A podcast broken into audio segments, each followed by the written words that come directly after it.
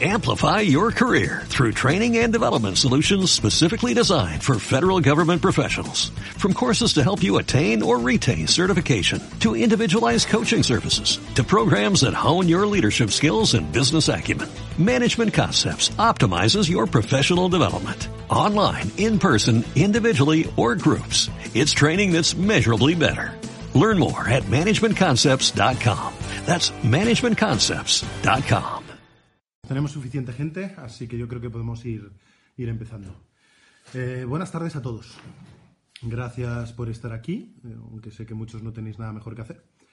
Así que vamos a intentar abordar una cosa que en los últimos días se ha puesto muy caliente. Eh, estamos escuchando muchas referencias a, a, a Europa, a la Unión Europea, lo que hace, lo que deja de hacer, lo que puede hacer o no, si es una enorme decepción, si es un fracaso si está siendo una vergüenza una vez más, si, cuáles son sus límites. Así que voy a tratar de, abordar eh, la cuestión europea pensando no únicamente en el coronavirus, sino a lo mejor en el coronavirus como uno de los elementos que hace aflorar todas las debilidades eh, de la Unión.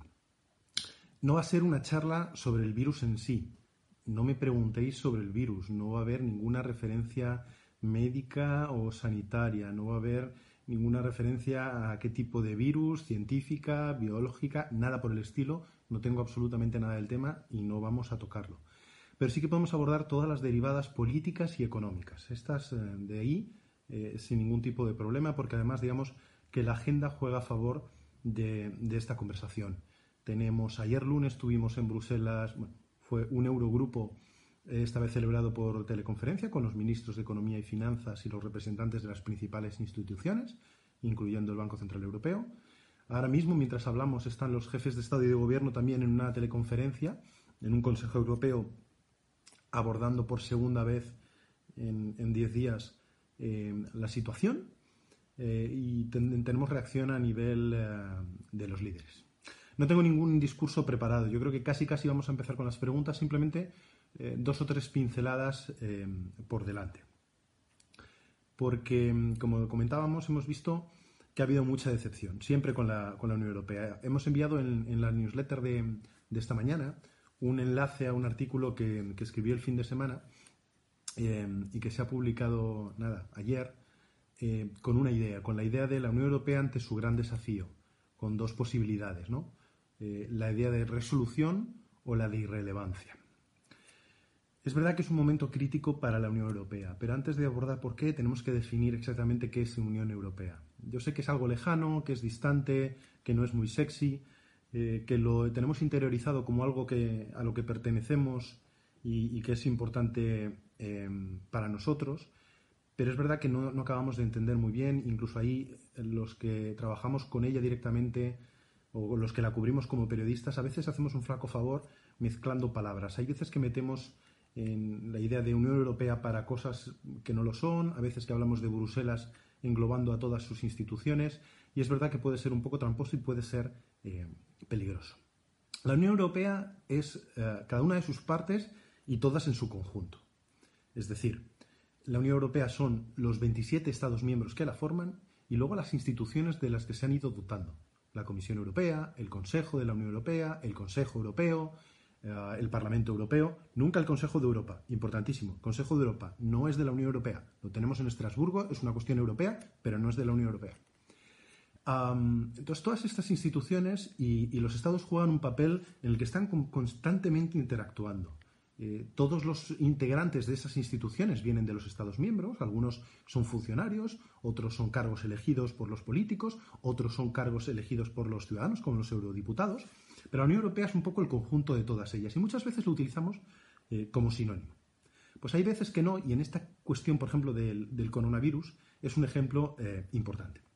En el artículo que habíamos publicado este, eh, este lunes, yo digo que estamos entre un momento en el que la Unión Europea en su conjunto tiene que tomar una decisión.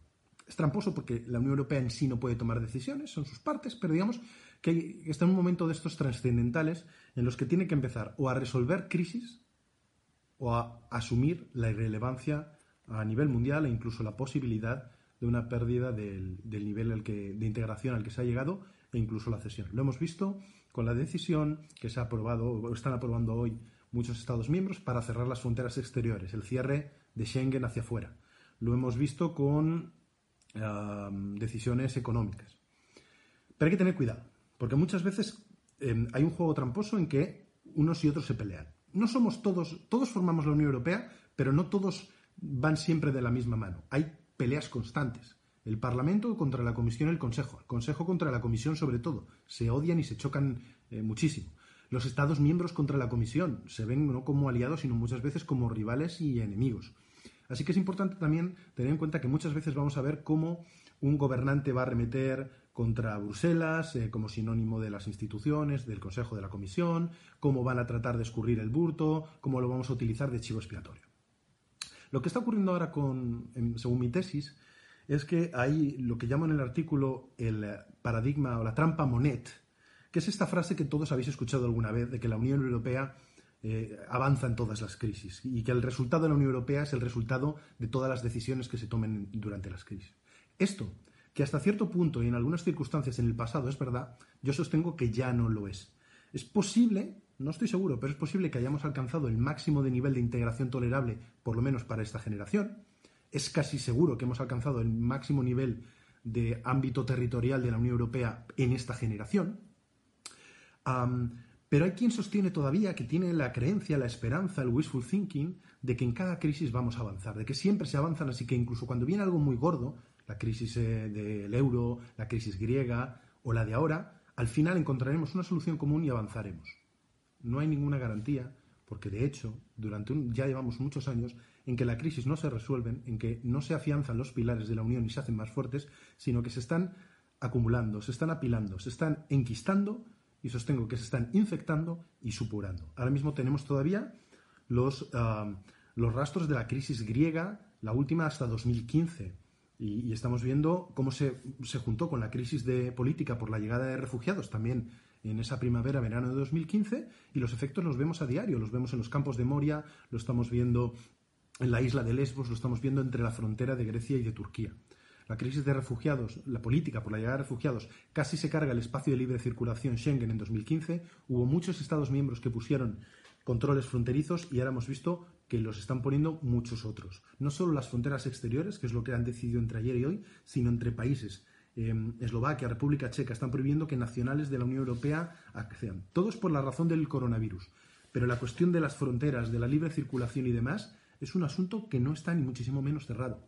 Que deciros del eh, Brexit, de la cuestión de la crisis económica, de la falta de la reforma de la arquitectura institucional de la eurozona que no se ha completado. Así que tenemos muchas crisis que vienen detrás, que no se han resuelto y que se nos están enquistando.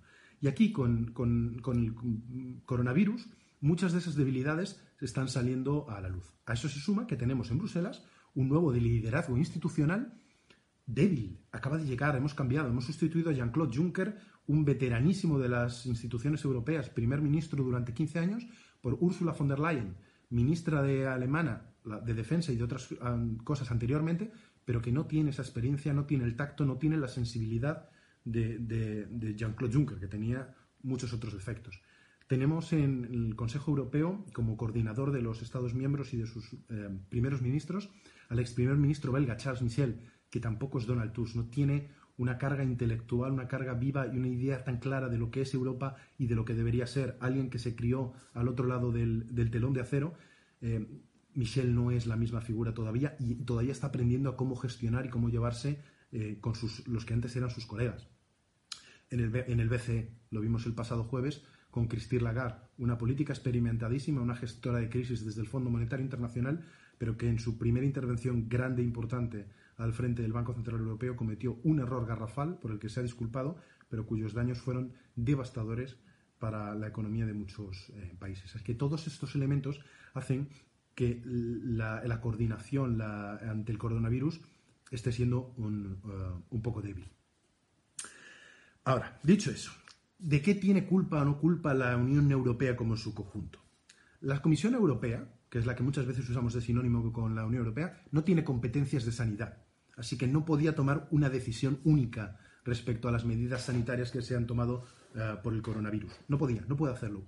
tiene un papel de coordinación de los ministros de Sanidad, lo ha estado haciendo recurrentemente, va manteniendo ahora conferencias diarias con los ministros de Sanidad, pero no tiene competencias. Así que la Unión Europea no puede resolver esta crisis. No puede llegar una persona en Bruselas que diga, como hizo Pedro Sánchez, decreto estado de alerta en la Unión Europea, asumo las funciones y yo coordino.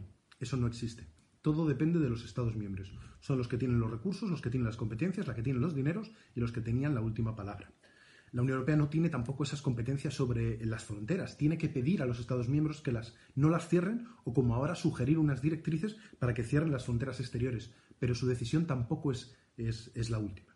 Así que la Unión Europea, entendida como las instituciones desde Bruselas y sus líderes concretos, yo creo que han tenido un papel terrible en estos primeros días, no han sido capaces de reaccionar, no han entendido bien la, gravedad del asunto, no han entendido la prioridad, no han sido capaces de movilizar los recursos necesarios y sobre todo de hacer comprender al, resto de socios todo lo que estaba ocurriendo, primero en Italia.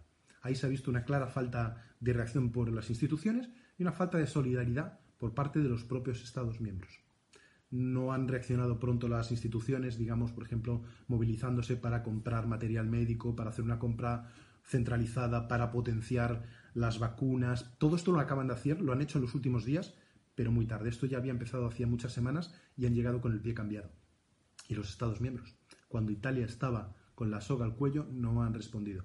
Francia o Italia o la República Checa respondieron prohibiendo eh, la exportación, por ejemplo, en algunos casos, del material sanitario de ese esencial, y nadie cogió un avión, lo plantó en, en Milán y dijo, esta es nuestra ayuda.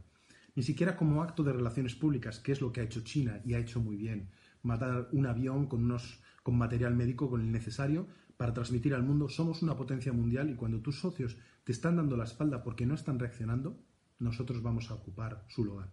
O sea, sí que ha habido estas dos fallas, una a nivel de los Estados miembros, otra vez del liderazgo de las instituciones, pero como trataba de decir en, ese artículo que hemos enviado esta mañana y publiqué ayer en El Mundo, da igual. Da igual de quién haya sido la culpa, la imagen entre la ciudadanía es devastadora. Entre vosotros los que me estáis escuchando estoy seguro de que un 40 o un 50% estaréis pensando la Unión Europea ha fallado, ¿para qué sirve la Unión Europea si no es para estos momentos de crisis? Y tenéis razón, en parte tenéis razón, este debería ser el objetivo. Ahora, hay que entender dónde estamos y lo que podemos. La Unión Europea no es un milagro, no puede arreglarlo todo, no tiene los recursos para decidir e imponer es lo que los estados le han permitido. Es el resultado de 60 años de interacciones y de luchas y de fricciones, de un lado por obtener competencias y del otro por resistirse a, darlas. Entonces, tenemos lo que tenemos, no podemos pedirle milagros, le podemos eh, pedir coordinación, le podemos aspirar a ello, podemos aspirar a que los ministros de Economía de todos ellos juntos entiendan la gravedad y de manera conjunta aprueben un bazooka fiscal, por ejemplo, pero no se le puede pedir que resuelva los problemas cuyas competencias son, siguen siendo y es posible que siempre sean eh, nacionales. Así que no es una defensa de las instituciones, han cometido graves errores, pero sí que a la hora de establecer la crítica tengamos muy claro.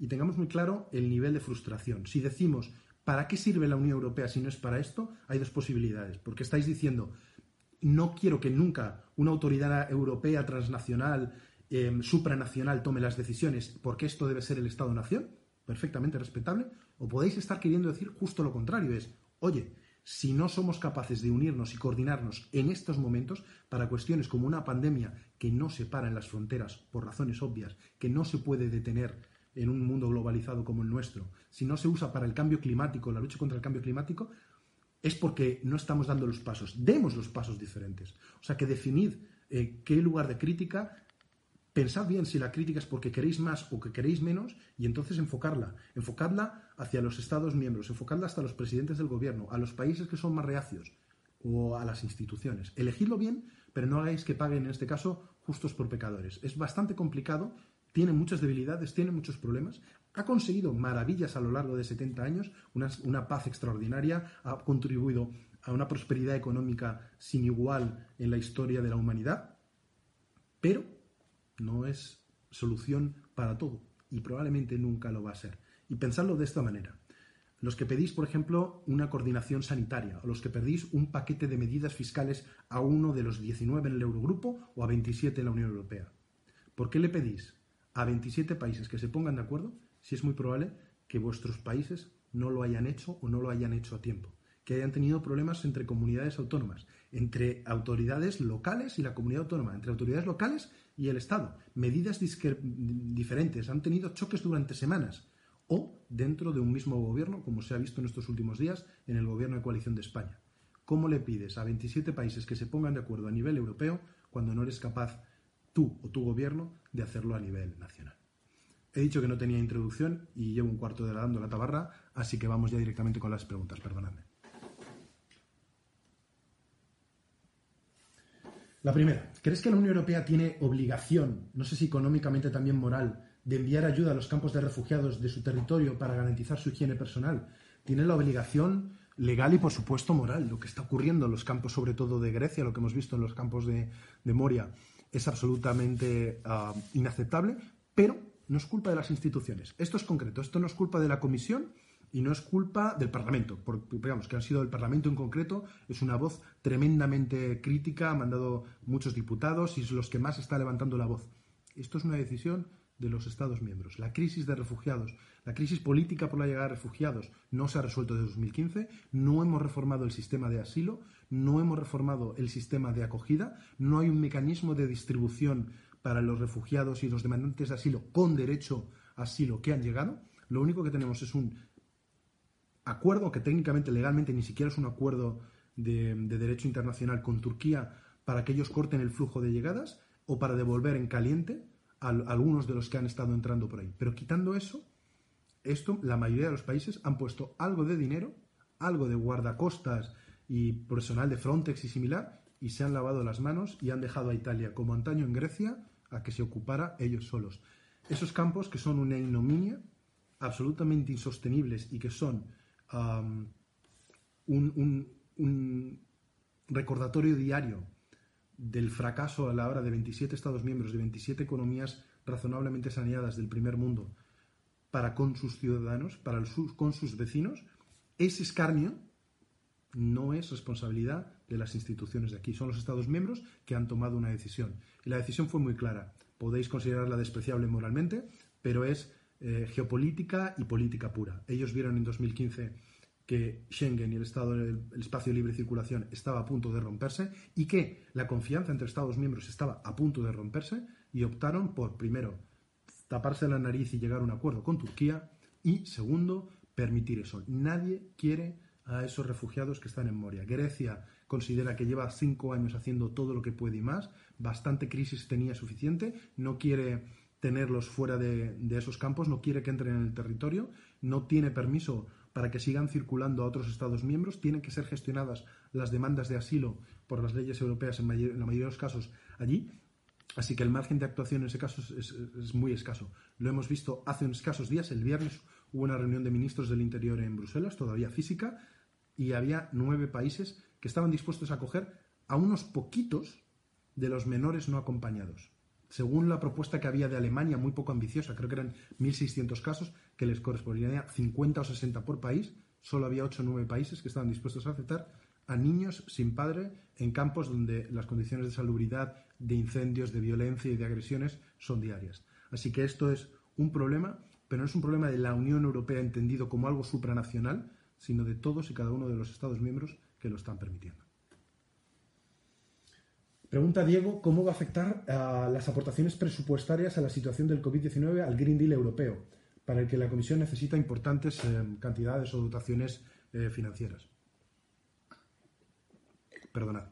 Em, hay un debate abierto sobre las políticas verdes, el gran pacto verde del Green Deal. Hoy hemos escuchado, por ejemplo, como el primer ministro de la República Checa pedía abiertamente que la Comisión Europea se olvide del Green Deal, que lo deje para más adelante y que centre todos los recursos económicos a disposición en la lucha contra la pandemia. La tesis, que no es disparatada en ese sentido, es, oiga, no va a haber mm, industria que proteger y no va a haber medio ambiente que proteger si las economías y los ciudadanos siguen muriendo y las economías se paran, se destruyen millones de empleos. hay, hay varios países que ya están poniendo eso encima de la mesa, decir, muy bien, el medio ambiente es esencial, era una de las prioridades de esta Comisión Europea.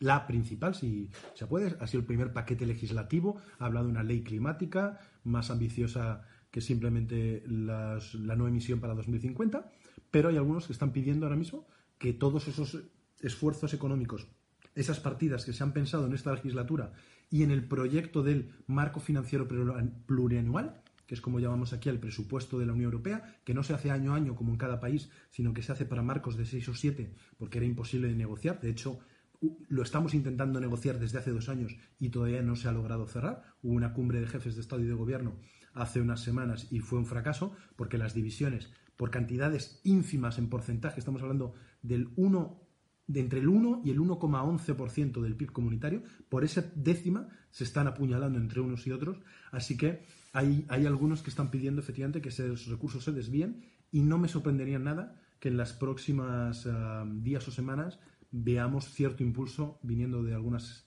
de algunos gobiernos para que se usen. Y cuando hay tantísimo en juego, no es descartable que al menos en parte eh, se escuche ese razonamiento. pregunta Daniel. ¿Piensas que esta situación actual, eh, unida al Brexit y a cómo se está tratando la crisis migratoria, puede romper lo que hasta ahora damos por sentado de que era la Unión Europea? ¿Ves posibles más salidas o fragmentación de la misma?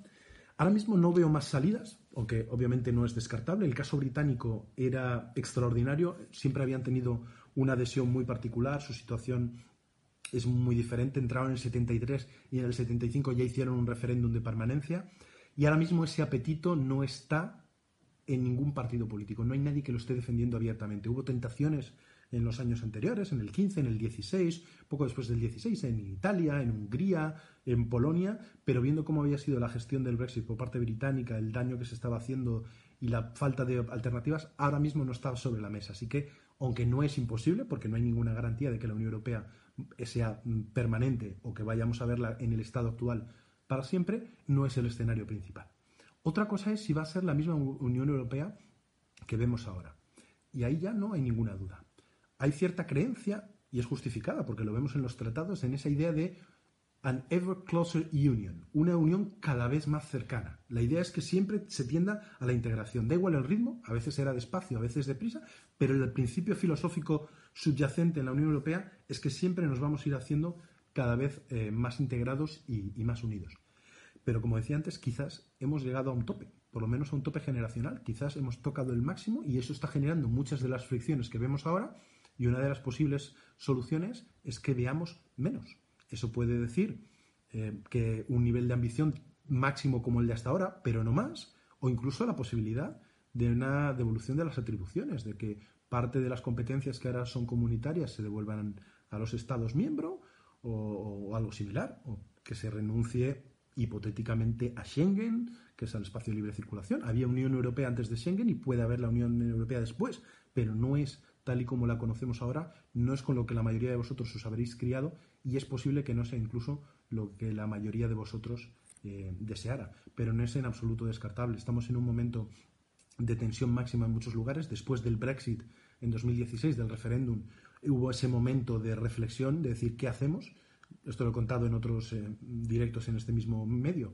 Eh, una duda entre los que querían una mayor integración y respuesta europea como una solución posible ante el Brexit, Francia, Francia Hollande decía más Europa, más Europa, más Europa, otros con Alemania a la cabeza decían, oigan, si esto nos ha llevado al Brexit, este, este ritmo actual, nos ha llevado a referéndums perdidos en Hungría para los refugiados, en Holanda por la cuestión eh, de Ucrania, en Italia por la cuestión del gobierno de Renzi, quizás deberíamos pararnos un poco y reflexionar. La mayoría lo decidieron que se, en, septiembre de 2016 en Bratislava, lo pusieron por escrito, se llama la hoja de ruta de Bratislava, la agenda de Bratislava. Dijeron, vale, vamos a pensar, vamos a reflexionar antes de hacer nada, pero con la emoción de que el Brexit íbamos ganando, de que los británicos eran un desastre, de que no hubo victorias populistas y escépticas y radicales o de la extrema derecha directamente en Holanda, en Francia o en Alemania, ahí hubo esa sensación de, bueno, oye, a lo mejor sí que es el momento para venirnos arriba. Y ahora estamos en ese momento impasse en el que no se ha hecho una reflexión profunda y que en teoría va a arrancar ahora. Vamos a tener una nueva convención, lo llamamos una asamblea para decidir el futuro de Europa, no está muy claro, puede durar uno o dos años, quieren meter mucho debate, pero ahora mismo si me preguntáis, de ese debate de este año, dure un año o dos, dure seis meses o tres, ¿va a salir una idea reforzada que aporte por más Europa, por federalismo, por más integración?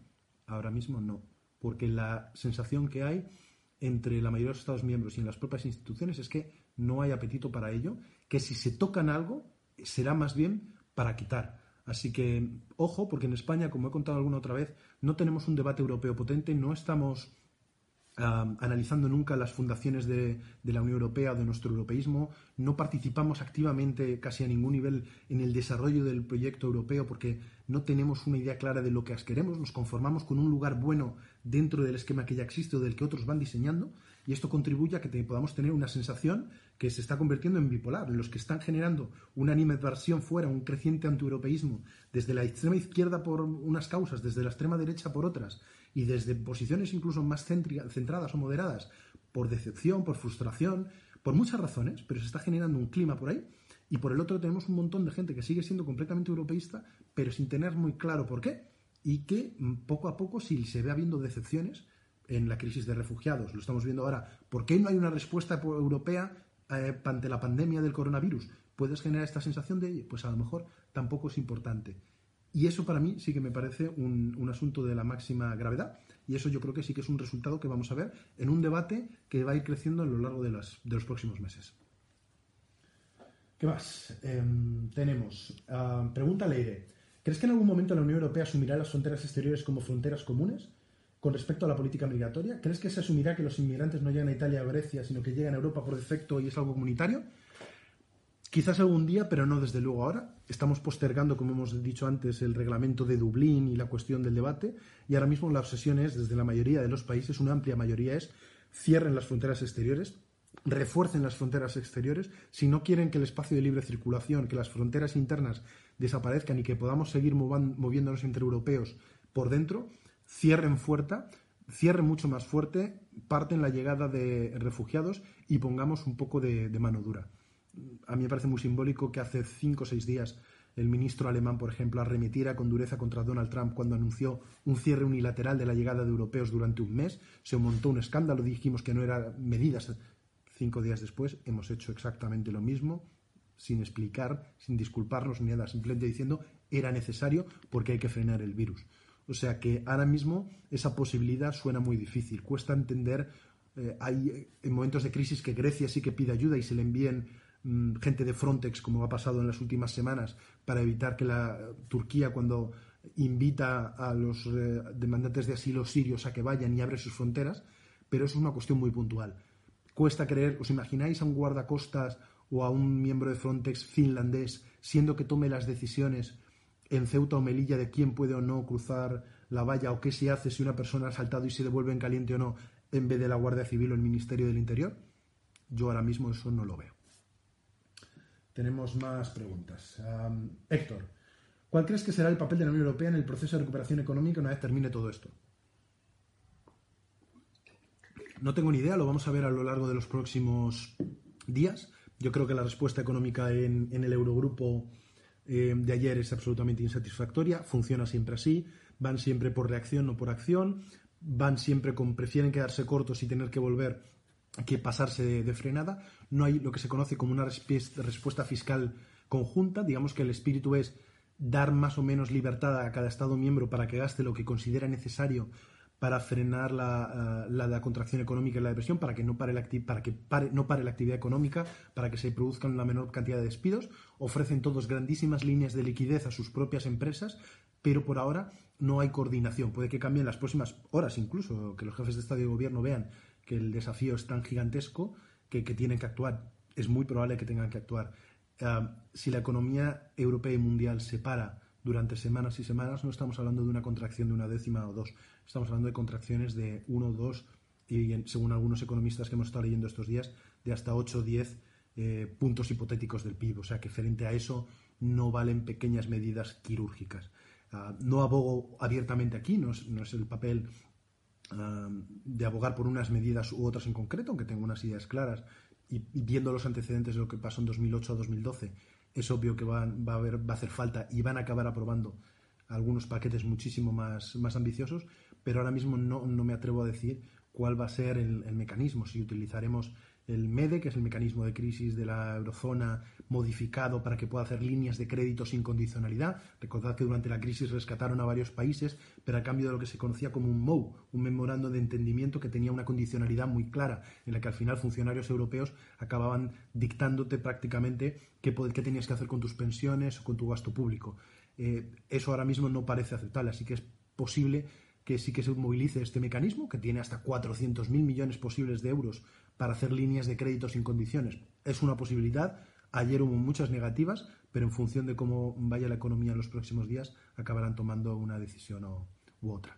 Yo creo que reaccionarán siempre tarde, pero como lo decíamos al principio, si vuestros gobiernos autonómicos, locales o nacionales no han sido capaces de reaccionar rápido, han tardado muchísimo en ponerse de acuerdo o incluso han tenido que optar por las vías de los estados de emergencia para coordinar de arriba abajo las respuestas, ¿qué le podemos pedir a una Unión Europea que son 27 países con shocks asimétricos no está siendo el impacto en el mismo lugar y con economías, tejidos industriales, tejidos productivos y sistemas de protección completamente diferentes?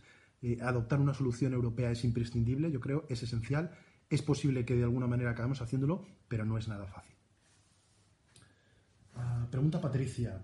Eh, a falta de conocer la letra pequeña del decreto anunciado por Pedro Sánchez, ah, supondrá a priori un endeudamiento de las cuentas públicas absolutamente necesario para afrontar esta crisis. ¿Será más flexible la Comisión con el objetivo de déficit?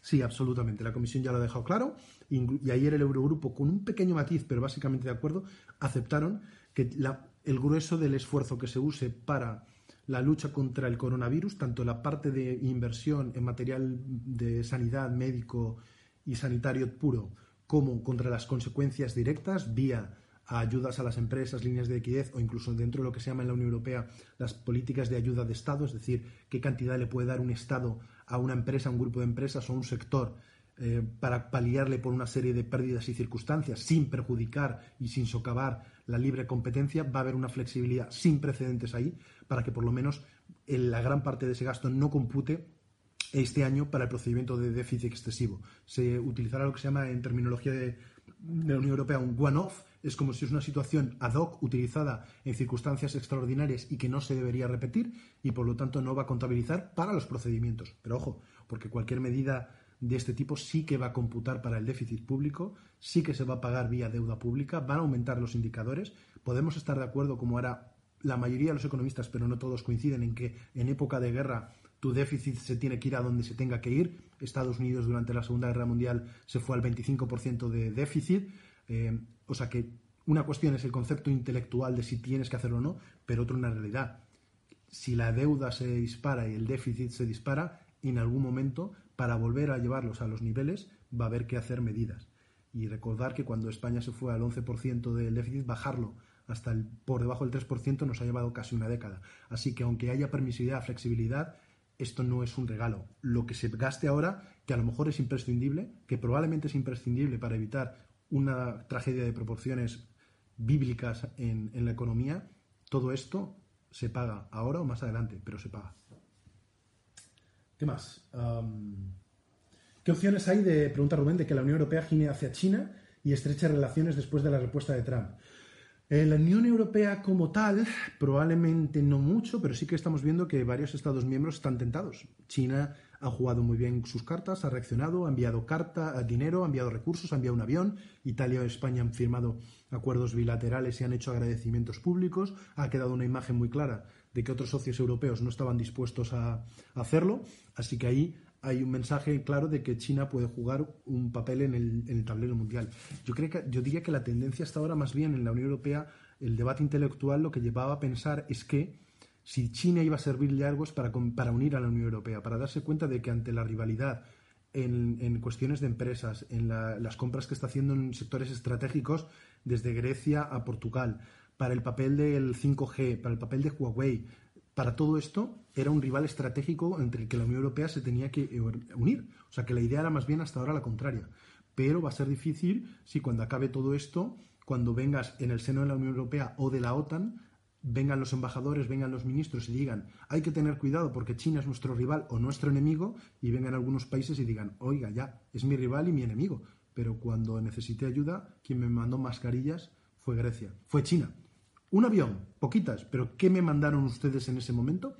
Aquí la respuesta de los funcionarios, de los diplomatas, es que, oye, no, no había una petición formal estricta de Italia, pero esto en la política hay una cuestión de imagen, de percepciones, de reacciones, de símbolos y, de capacidad de tener de cintura. Ahí la Unión Europea, entendida como instituciones y como Estados miembros, no lo tuvo, China sí, así que no es de descartar que salga reforzada. Un ejemplo, discurso ayer del presidente de Serbia, Serbia que ha pedido el inicio de conversaciones para la adhesión con la Unión Europea y lo tenemos todavía ahí muy bloqueado. Su mensaje fue la idea de solidaridad en la Unión Europea es una milonga, es una mentira. Los únicos que son de fiar son los chinos, son los únicos en los que nos podemos confiar para que nos ayuden. Y de hecho, prohibió la llegada de visitantes de fuera, pero dijo todos, salvo chinos.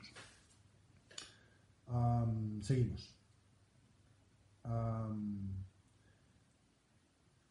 ¿Hay alguna voz dentro de la Unión Europea que proponga disminuir el poder del Consejo y dárselo a la Comisión y el Parlamento? A nivel de Estados miembros diría que no, no hay ninguno como norma general los Estados miembros eh, chocan constantemente, hay una fricción absoluta con la unión, entre la Comisión y el, Consejo, hay una lucha permanente y ahora mismo no hay apetito por hacer cesiones en casi nada. O sea que puede haber, si se completan una serie de mecanismos, unión bancaria, por ejemplo, seguros de desempleo, cosas que sí que implican a lo mejor mayor mutualización y cosas de ese estilo, pero no hay ningún apetito. Hay una guerra abierta entre instituciones por ver quién manda y no hay ninguna voluntad por parte del Consejo de darle más poder a la Comisión o al Parlamento más allá del que tienen o del que logren pelear. ¿Conseguirán alguna cosilla más? Sí, sí lo conseguirán porque es un trabajo de hormiguita a largo plazo, pero todavía ahora mismo no hay una voz que diga la única solución para esto es darle todas las competencias a un gobierno europeo o a una institución o un cuerpo europeo. Ese debate, esa idea, ese sueño federal está en algunas voces de Bruselas, sobre todo de ellas dentro del Parlamento, pero son una minoría aplastante ahora mismo pregunta Jesús si el COVID-19 puede cambiar las prioridades de esta comisión geoestratégicas uh, para tanto dentro como fuera de Europa. Sí, absolutamente. Si tienes una contracción brutal, eh, lo que ocurre es que desapareces como desapareció en la Unión Europea durante los años 2008 a 2012 o 13. La Unión Europea desaparece porque la prioridad es la supervivencia, el, mantener tu economía viva, eh, intentar que el drama de empresas y de personas se salve y bastante tienes con tratar de gestionar bien como puedas el, Brexit, las crisis internas, como para ocupar un lugar de primer nivel en, los tableros mundiales.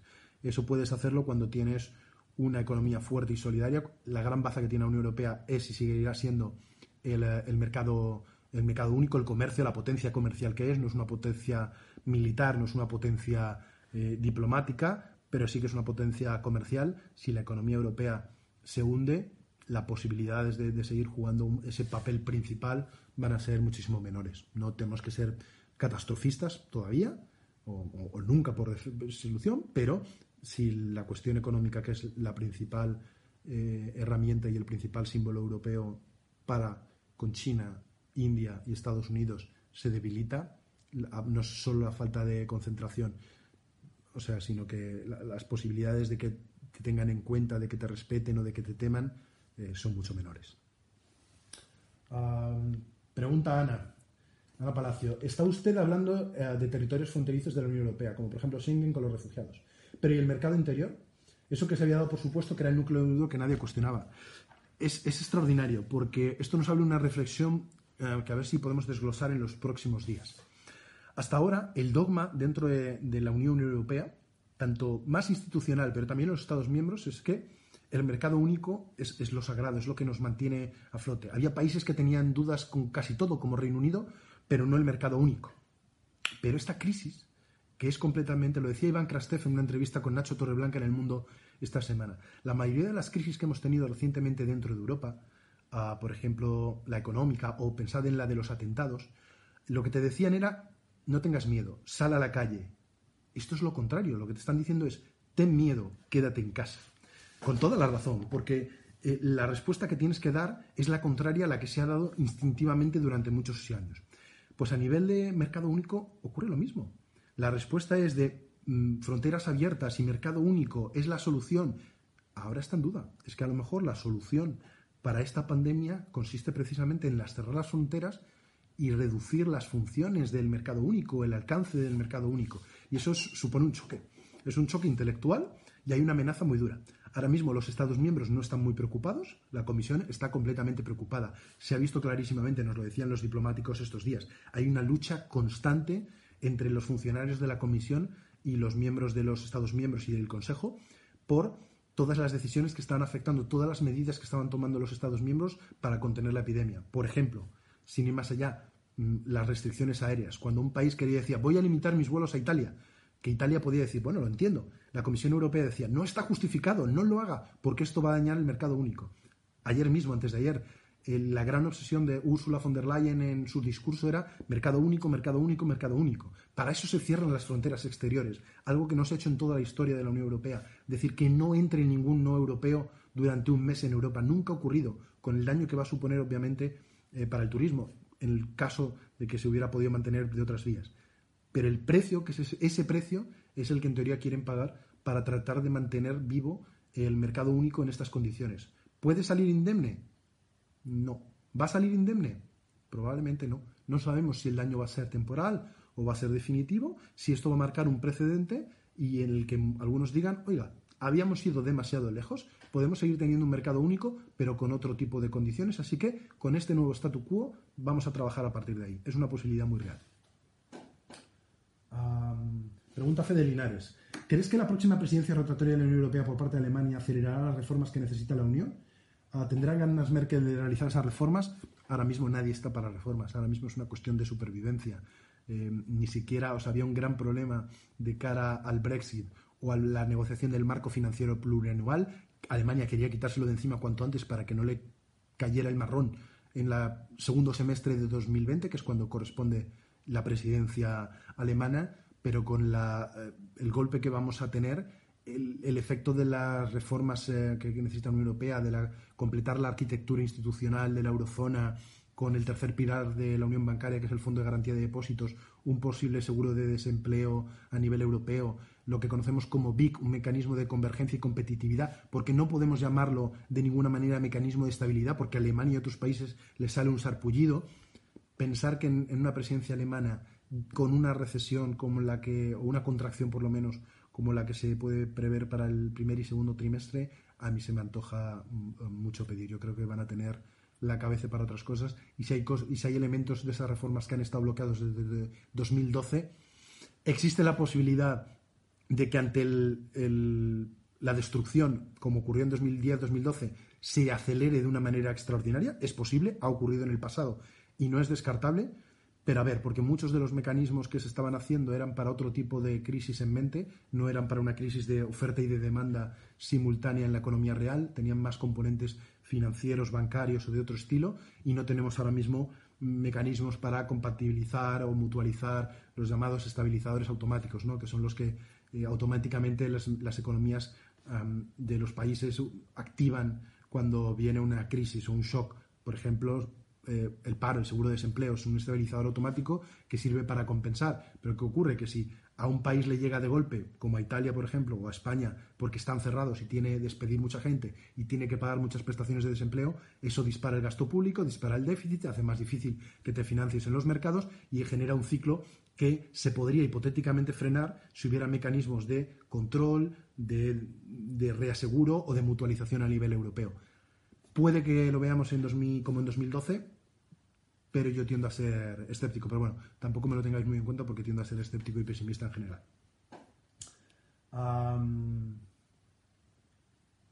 ¿Qué consecuencias que puede tener la acción de China? Que aunque no hayan sido ayudas de calado, puede que en el imaginario colectivo.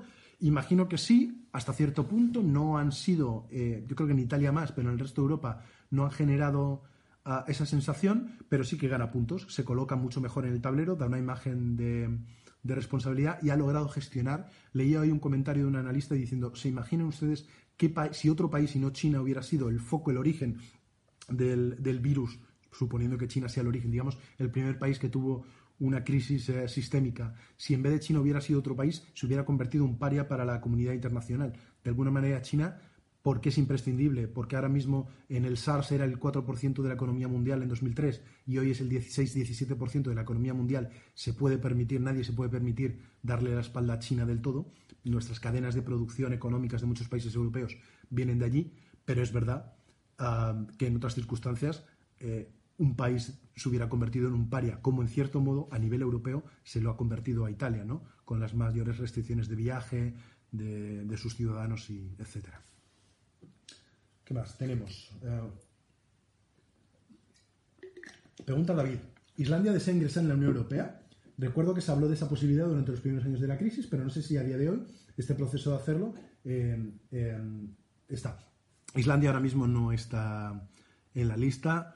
Hay una serie de países europeos, empezando por Noruega e Islandia, que no tienen ningún interés, han valorado ah, pros y contras, creen que con las condiciones actuales, vía tratados de libre comercio, acceso a la zona económica europea o a Schengen, de la que forman parte, les es más que suficiente. Mm, hay otros que consideran, sin estar en la Unión Europea, que simplemente el acceso a la Unión Aduanera les es suficiente. Mm, ya sabéis que no son, no son las mismas condiciones todas ellas, cada uno tiene eh, sus pros y sus contras, unas te exigen más, otros te exigen menos. Hay países que están en la Unión Aduanera pero no en el área de libre comercio.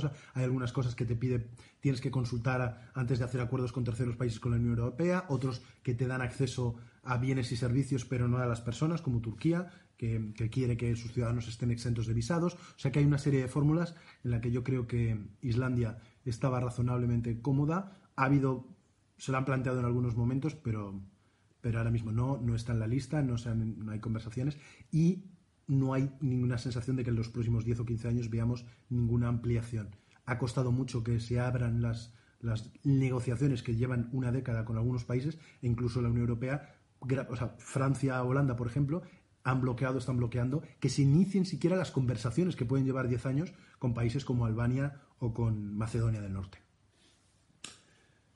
Creo que no tenemos más eh, preguntas y además llevamos casi como 50 minutos, así que creo que ya nos hemos enrollado. Se da una paliza eh, bastante importante. Solo nos quedan eh, dos cosas. Por un lado, daros las gracias por estar aquí, por participar, pero conocéis la revista, imagino que muchos de los que estáis aquí uh, seréis socios, me decepcionaría muchísimo y habría muchos gatitos que se pondrán tristes en todo el mundo si alguno de los 90 que estáis escapando ahora mismo según hablo del dinero, os estáis largando del directo, os estoy viendo, veo quiénes os estáis yendo, os vamos a perseguir, uh, no os habéis hecho socios todavía. Queremos que os hagáis socios, necesitamos que os hagáis socios. Como podéis imaginar, uh, la crisis del coronavirus afecta a una publicación como la nuestra igualmente. Hemos tenido que cancelar muchísimos muchos actos, muchos eventos. Estamos lanzando el, número 5 que ha empezado a llegar ya a, nuestros socios. Es eh, un número temático sobre el odio extraordinario que si os das de alta ah, podéis recibir. Sabéis que lo he puesto muy sutilmente de fondo. Tenemos también el libro de Europa Soy Yo, una conversación que mantuve con Ana Bosch y que hemos sacado a la venta, que nuestros socios también han, recibido y que podéis tener acceso en, librerías, por internet, en muchísimas fórmulas para nosotros es imprescindible, ya sabéis que eh, casi todos nuestros fondos dependen de ello. La posibilidad de seguir manteniendo a, flote, de seguir pudiendo pagar a, periodistas, a fotoperiodistas, para que hagan trabajo desde el terreno, para cubrir aquellas cosas que otros no pueden cubrir. Nosotros no somos competencia de los periódicos y nunca podremos serlo. Yo trabajo en un periódico y lo que hago es, eh, en mi día a día, pero esto no es eso, son las cosas que no pueden cubrir los periódicos porque no es su lugar, por tamaño, por dimensión, por, recursos, son cosas muy diferentes. Así que creo que si logramos convenceros de que deis un apoyo, de que difundáis, de que corráis la voz, yo entiendo que son tiempos difíciles y van a ser tiempos muy difíciles, será difícil, pero si podéis pasar la voz, contribuir en la medida de lo posible, si tenéis un caso muy particular, muy excepcional, condiciones que os encantaría, pero no podéis, escribidnos, contadnos eh, uno a uno vuestro caso y a ver si podemos encontrar alguna fórmula para, para hacerlo. me dicen que han llegado más preguntas, pero yo creo que las pasáis y si queréis, uh, si dan más de sí, podemos hacer repetir esto en las próximas semanas. Me temo que, que vamos a tener todavía uh, aislamiento y confinamiento durante un tiempo. Podéis enviármelas, si no directamente, a, través de Twitter, en público, o tengo los mensajes privados abiertos. Os puede preguntar si no, también os puedo dar correo electrónico, email, teléfono, la fórmula que, queráis. Para nosotros la comunidad es la parte esencial. Sin los socios, más de 3.000, uh, esto no tiene ningún tipo de sentido. Así que nada más. Eh, gracias por todo y para todo lo que necesitéis. Ánimo con el, con el encierro y no salgáis de casa. No salgáis de casa. Amplify your career through training and development solutions specifically designed for federal government professionals. From courses to help you attain or retain certification, to individualized coaching services, to programs that hone your leadership skills and business acumen, Management Concepts optimizes your professional development. Online, in person, individually, or groups. It's training that's measurably better. Learn more at managementconcepts.com. That's managementconcepts.com.